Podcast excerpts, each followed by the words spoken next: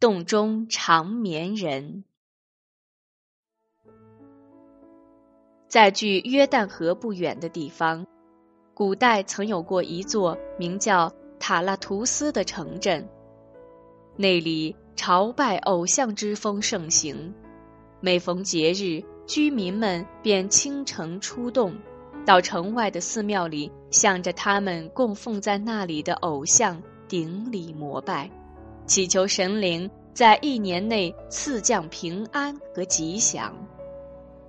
凡是不参加这些宗教仪式的人，一旦被告发到国王那里，轻则受刑，重则被处死。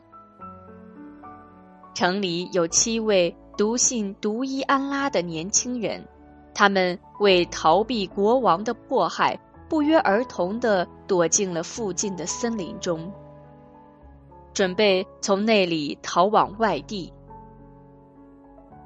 虽然他们的出身经历各不相同，彼此也素不相识，但是共同的信仰使他们一见如故。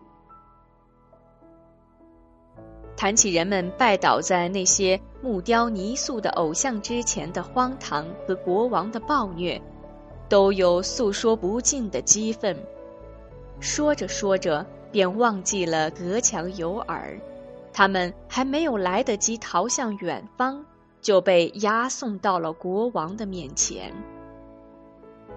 七位青年不惧王威，大义凛然。多亏大臣们在国王御前一再求情，七个人才免于一死。但限定他们反思的时间只有一天，到时如果仍不悔悟，他们就将被押上绞刑架。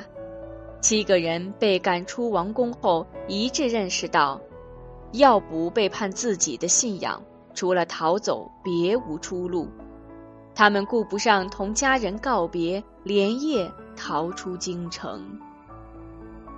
在人迹罕至的荒野里，他们忽然发现了一只狗。原来，他是为寻找失踪的主人才跑到这里的。七个人中的一位富家子弟，正是这只狗的主人。七人一狗不顾疲劳，在崎岖的山路上向高处攀登，终于在天亮之前找到了一个隐秘的山洞。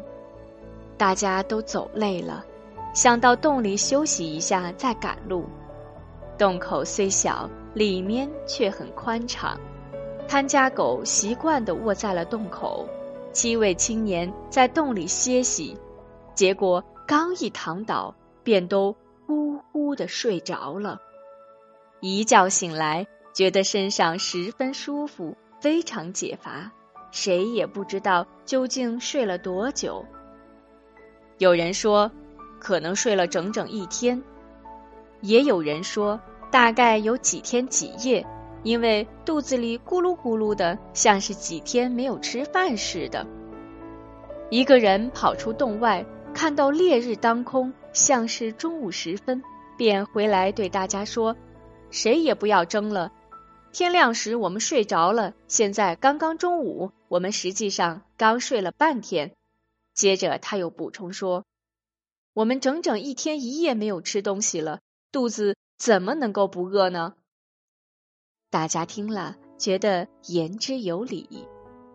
眼下要解决的问题是如何填饱肚子。一个青年自告奋勇下山，待天黑后溜进城内搞点食品回来。大家给他凑足了银币，叮嘱他要格外小心，千万不要被国王的耳目发现。那个青年频频点头。肩负着大家的重托，迅即向山下走去。深夜，城内家家关门闭户，哪里能找到什么食品？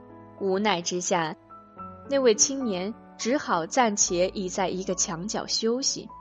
他怀着豁出去和侥幸的念头，决定等天亮后再说，便朦胧睡去。一觉醒来。睁眼向四处一看，他被眼前的一切惊呆了。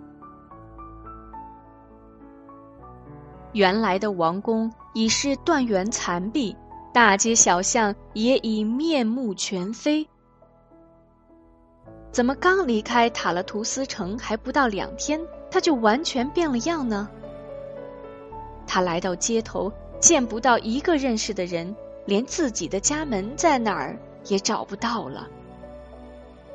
青年人正在东张西望，来来往往的过路人。逐渐把他围拢了起来，询问他从哪里来，转来转去想干什么。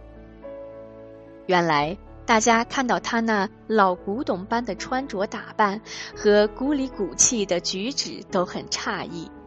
当他回答就是本城人时，不禁引起了一片哄笑。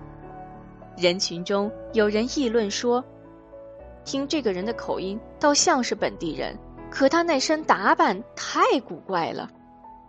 青年人望着面前的人群，也觉得奇怪，他们的衣着服饰怎么忽然变了样？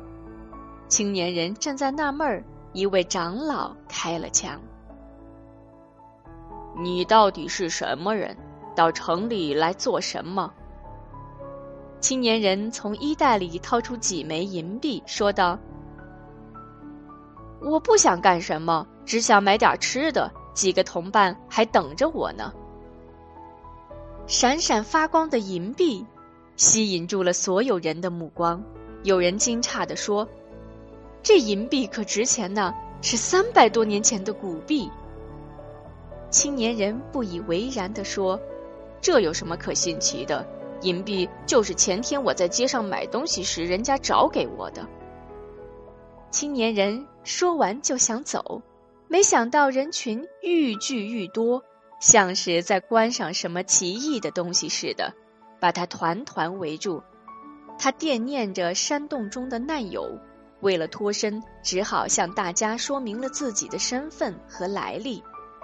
人群中一片哗然，原来眼前的这位青年就是三百零九年前国王下令到处搜捕的七君子之一，不禁。油然起敬。